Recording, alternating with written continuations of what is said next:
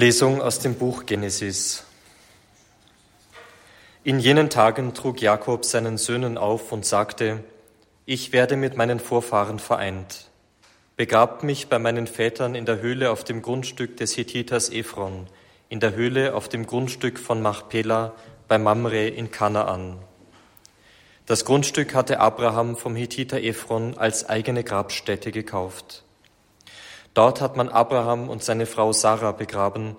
Dort hat man Isaac und seine Frau Rebekka begraben. Dort habe ich Lea begraben, auf dem Grundstück, das samt der Höhle darauf von den Hittitern in unseren Besitz übergegangen ist. Jakob beendete den Auftrag an seine Söhne und zog seine Füße auf das Bett zurück. Dann verschied er und wurde mit seinen Vorfahren vereint. Als Josefs Brüder sahen, dass ihr Vater tot war, sagten sie, wenn sich Josef nur nicht feindselig gegen uns stellt und uns alles Böse vergilt, das wir ihm getan haben. Deshalb ließen sie Josef wissen, dein Vater hat uns, bevor er starb, aufgetragen, sagt zu Josef, vergib doch deinen Brüdern ihre Untat und Sünde, denn Schlimmes haben sie dir angetan.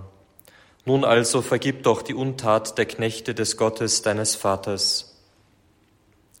Als man diese Worte Josef überbrachte, musste er weinen. Seine Brüder gingen dann auch selbst hin, fielen vor ihm nieder und sagten, hier sind wir als deine Sklaven. Josef aber antwortete ihnen, Fürchtet euch nicht, stehe ich denn an Gottes Stelle? Ihr habt Böses gegen mich im Sinn gehabt, Gott aber hatte dabei Gutes im Sinn, um zu erreichen, was heute geschieht, viel Volk am Leben zu erhalten. Nun also fürchtet euch nicht, ich will für euch und eure Kinder sorgen. So tröstete er sie und redete ihnen freundlich zu. Josef blieb in Ägypten, er und das Haus seines Vaters. Josef wurde 110 Jahre alt. Er sah noch Ephraims Söhne und Enkel. Auch die Söhne Machias, des Sohnes Manasses, kamen auf Josefs Knien zur Welt. Dann sprach Josef zu seinen Brüdern, ich muss sterben. Gott wird sich euer annehmen. Er wird euch aus diesem Land heraus und in jenes Land hinaufführen, das er Abraham, Isaak und Jakob mit einem Eid zugesichert hat. Josef ließ die Söhne Israels schwören, wenn Gott sich euer annimmt, dann nehmt meine Gebeine von hier mit hinauf. Josef starb im Alter von 110 Jahren. Wort des lebendigen Gottes. Der Herr sei mit euch. Aus dem heiligen Evangelium nach Matthäus.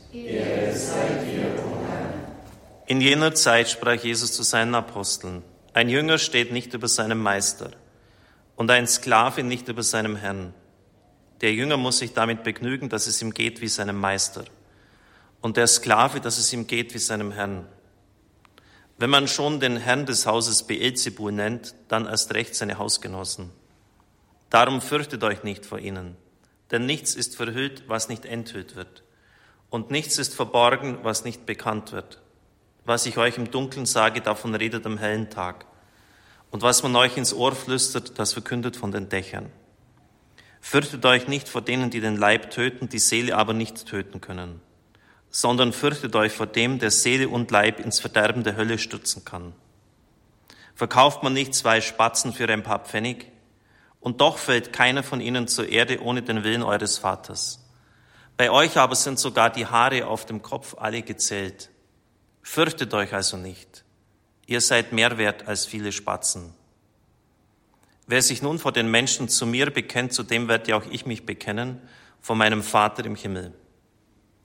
Wer mich aber vor dem Menschen verleugnet, den wird ja auch ich von meinem Vater im Himmel verleugnen. Evangelium unseres Herrn Jesus Christus. Lob sei Christus. Liebe Gemeinde, liebe Brüder und Schwestern im Herrn, die Heilige Messe ist natürlich der mit Abstand wichtigste Teil im Gottesdienst um Heilung. Die Gebete sind ganz für Menschen ausgerichtet, die krank sind an Leib und Seele. Dementsprechend möchte ich auch in der Ansprache hier auf die Situation der Krankheit eingehen, vielleicht auch um zu überlegen, wo selber Punkte in unserem Leben sind, die der Umkehr bedürfen, der Heilung. Wir haben jetzt in diesen Tagen die Josef-Geschichte gehört, wie sie ausgeht. Jakob ist von übergroßer Freude und Glück erfüllt, dass er seinen geliebten Sohn noch lebend sehen darf. Seine anderen Söhne haben ihm ja berichtet, dass ein wildes Tier ihn zerrissen hat. Gestern hat es in der Lesung dazu geheißen, als er Josef sah, fiel er ihm um den Hals und weinte lange. Im Hebräischen heißt der Text, wenn man ihn wörtlich übersetzt, als ihm Josef erschien. Das ist ein Terminus technicus, der sonst für Gottes Erscheinungen genannt wird. Und das ist erstaunlich. Offensichtlich ist es möglich, dass Menschen für andere, verstehen Sie das jetzt nicht falsch, ich meine es nur im vergleichenden Sinn, wie ein Gott sein können, wie eine Erscheinung Gottes. Dass Menschen uns etwas von Gott sichtbar machen können. Wenn es heiligmäßige Menschen sind, werden sie uns in der Regel aus unserer Gleichgültigkeit, aus unserem Mittelmaß herausreißen. Wir werden dann erkennen, wie selber wir hinter dem zurückbleiben, was diese an Heiligkeit und Vertrauen auf Gott aufbringen können. So stelle ich mir auch etwa die Begegnung von Maria und Elisabeth vor das eine für die andere eine Erscheinung gewesen ist. Und deshalb preist auch Elisabeth Maria selig und sie weiß ganz genau, dass sie dieses Besuches nicht wert ist. Wer bin ich, dass die Mutter meines Herrn zu mir kommt? Maria behält dieses Lob nicht für sich, sondern sie macht Gott groß, sie gibt es weiter. Groß macht meine Seele den Herrn, meine Seele preist die Größe des Herrn. Und so sollte es eigentlich sein. Ich weiß, das ist jetzt vielleicht ein bisschen idealistisch, aber es steht einfach hier. Es war für ihn wie eine Erscheinung Gottes. Alle seine Wünsche, seine Sehnsüchte hat Jakob jetzt erfüllt gesehen, dass er den geliebten Sohn wieder sieht. Wir denken vielleicht auch an die Begegnung des himmlischen Vaters mit dem Sohn, der dann nach langen Jahren der Verbannung wieder in den Himmel zurückkehrt.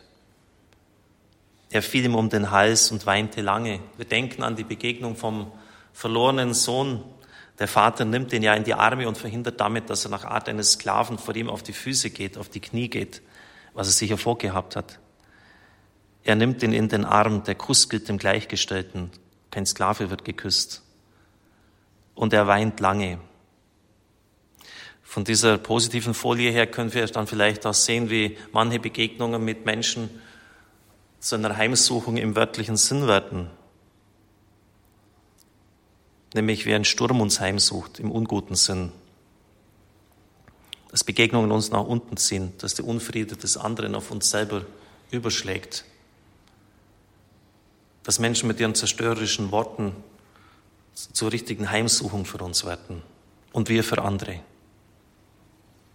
Dass wir kein Gewinn sind im Gespräch, im Austausch mit anderen, sondern sie auch noch mit unserem Negativismus nach unten ziehen mit unserem Ungutsein, unserem mangelnden Vertrauen, unserem Mürrischsein. Als er ihm erschien, fiel er ihm um den Hals und er weinte lange. Der Kern der Geschichte ist der Satz, den wir der ganzen Josefsgeschichte im Vers 20 lesen.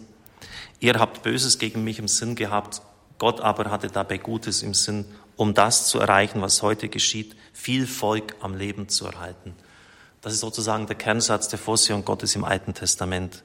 Menschen planten Böses, nämlich die Brüder, das eigene Fleisch und Blut, aber Gott hat es ins Gute gewendet, er hat Gutes im Sinn. Ich möchte Ihnen das nochmals vor Augen führen, wie das Schicksal des ägyptischen Josef war. Er wurde ja von seinen eigenen Brüdern aus Neid, Neid hat immer eine mörderische Komponente. Wenn, wenn Neid zur Reife kommt, sucht er immer den Tod des anderen. Und die Psychologen sagen, der Neid ist die größte aggressive und negative Kraft, die es überhaupt geben kann. Muss man also sehr auf der Hut sein, wenn wir diese Neidgefühle haben. Ich kann jetzt nicht darauf eingehen, wie man geistig dagegen umgeht oder dagegen vorgeht, aber muss man sehr aufpassen mit Neid. Sie hatten Neid, sie konnten es nicht ertragen, dass der Vater Josef mehr liebte, dass ihm einen schönen Ärmelrock gemacht hat, dass er an ihm besonders hing. Deshalb töteten sie ihn, indem sie ihn verkauften. Das ist ja vielleicht noch schändlicher, als wenn sie wirklich die Ermordung durchgeführt hätten. Dann bewährt es sich im Haus des Potiphar, obwohl die Frau ihm nachsteht. Johannes Chrysostomus sagt, dass dieser junge Mann das Angebot, die Nachstellung dieser Frau, sie sagt immer wieder, schlaf mit mir, ausgeschlagen hat. Das ist für ihn erstaunlicher, als dass die drei Jünglinge im Feuerofen nicht verbrannt sind. Und er hat auch recht damit. Warum hätte er das nicht mitnehmen sollen? Das wird heute überall so propagiert. Sie will es doch selber. Ist ja keine Nötigung. Mach's doch. Sie bietet sich dir an. Nimm's doch mit. Aber Josef weiß, dass ihm sein Herr alles anvertraut hat, dass, dass ihm im Haus alles gehört, außer seiner Frau, und dass er kein Recht hat, sie zu berühren.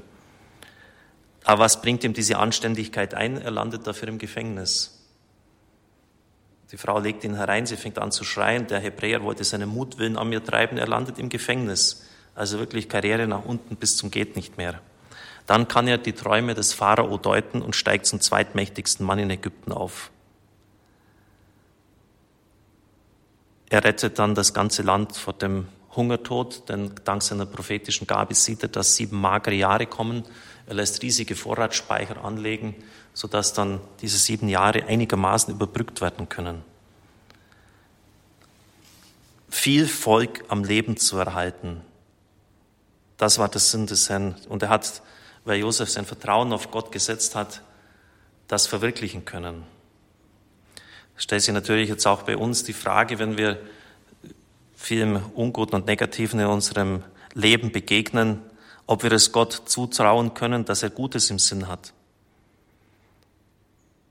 So extrem dürfte es ja bei uns nicht zugehen, dass wir von den eigenen Geschwistern verkauft worden sind, dass wir solchen extremen Versuchungen ausgesetzt sind, im Gefängnis sogar landen, unschuldig und trotzdem stark bleiben im Glauben viel Volk am Leben zu erhalten. War das nicht auch das Lebensprogramm unseres Herrn Jesus Christus in seinem Abstieg? Hat Gott nicht auch durch das Böse des Verrats von Judas, durch die Haltlosigkeit, den Opportunismus von Pilatus hindurch, durch die Aggression und den Hass der religiös Führenden seine Pläne zum Ziel gebracht? Glaube ich, dass Gott Gutes mit mir meint das hängt natürlich auch mit meinem Gottesbild zusammen, mit meinem Bild vom himmlischen Vater.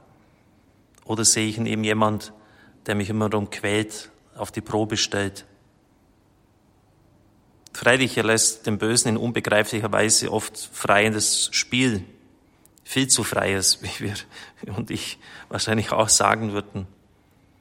Aber wir dürfen nicht aus dem Blick verlieren, dass er immer Gutes im Sinn hat auch mit der Krankheit, die ihnen zugemutet ist, mit dem Leid und dem Schmerz, den Amputationen des Lebens.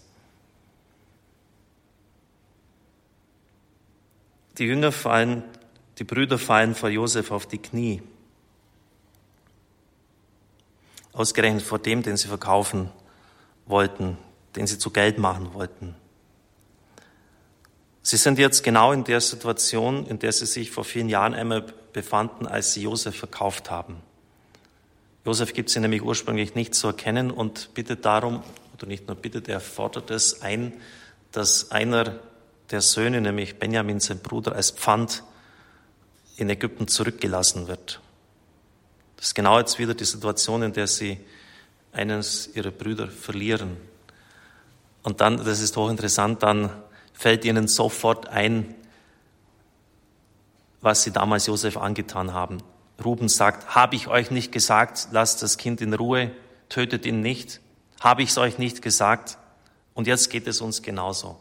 Das heißt, Gott lässt oft auch sehr belastende und schwierige Situationen in unserem Leben zu, damit wir aufmerksam werden, was wir anderen angetan haben. Er lässt uns über uns genau die Bedrängnis kommen, die wir anderen angetan haben. Das ist vielleicht eine harte Schule, aber nur so merken wir die Schwere unserer Tat und das, was wir anderen angetan haben. Es ist oft ganz frappierend, wie Gott in seiner Vorsehung ganz ähnliche Situationen äh, wieder entstehen lässt. Ich habe das schon öfters so im Leben gesehen. Und da gilt es natürlich auch, das zu erkennen jetzt in diesem Fall beim ägyptischen Josef war es so offensichtlich, dass gar kein Zweifel mehr möglich war. Es ist genau wieder die gleiche Situation. Einer der Brüder soll verloren gehen und diesmal bestehen sie die Prüfung. Und einer der Brüder bietet sich an und sagt, wir können dem Vater nicht nochmals dieses Leid zu, zumuten, der stirbt uns. Wenn wir jetzt diesen, den anderen Sohn, den Bruder von Josef auch noch wegnehmen, der stirbt uns. Also diesmal, sie denken sie vom Vater her. Damals war es ihnen sowas von egal. Die haben nur an, ich, an sich selber gedacht, dass ihr eigener Neid, ihre Missgunst predigt wird, was sie dem Vater angetan haben. Das hat sie eigentlich wenig interessiert. Und jetzt denken sie an das Leid, das ihrem Vater verursacht. Ich kann, ich kann das nicht mit ansehen. Und dann sagt einer, der, ich glaube, es ist Simeon, nimm mich als Geisel, nimm mich. Denn am Benjamin hinkt er unglaublich. Wir können ihm nicht den zweiten Sohn auch noch wegnehmen. Sie haben die Prüfung bestanden. Das ist vielleicht auch eine Möglichkeit, dass Sie einmal in schwierigen Situationen nachdenken, überlegen, wo habe ich Schmerz, Leid über andere gebracht? Und Gott will mir das jetzt zeigen, indem er mich in eine ganz ähnliche Situation hineinführt. Die Lesung des heutigen Tages, liebe Brüder und Schwestern im Herrn, ist Wort Gottes. Trauen wir es Gott zu, dass er durch das böse Handeln anderer Menschen seine guten und positiven Ziele verfolgt, dass er die Bosheit der anderen in seine Pläne einbeziehen kann. Gott aber hatte Gutes im Sinn. Er hat immer Gutes im Sinn wenngleich es manchmal unbegreiflich ist, warum er so zerstörerisch in unserem Leben zunächst einmal zulässt. Traue ich das Gott zu, dass er Gutes im Sinn hat? Glaube ich das? Bin ich für andere Menschen eine Erscheinung Gottes oder eher eine Heimsuchung? Dass sich Menschen unwohl fühlen in meiner Nähe, weil einfach Negatives ausgeht, Dunkelheit und nicht Licht. Kann es sein, dass ich anderen Menschen großes Leid bereitet habe und dass deshalb Gott auch ähnliche Situationen in meinem Leben zulässt, um mich aufzurütteln, um mir zu zeigen, schau mal, damals war dir das ganz egal, was du dem Nächsten angetan hast. Aber jetzt, wenn da du selber den Schmerz spürst, jetzt soll es dich zur Umkehr führen. Amen.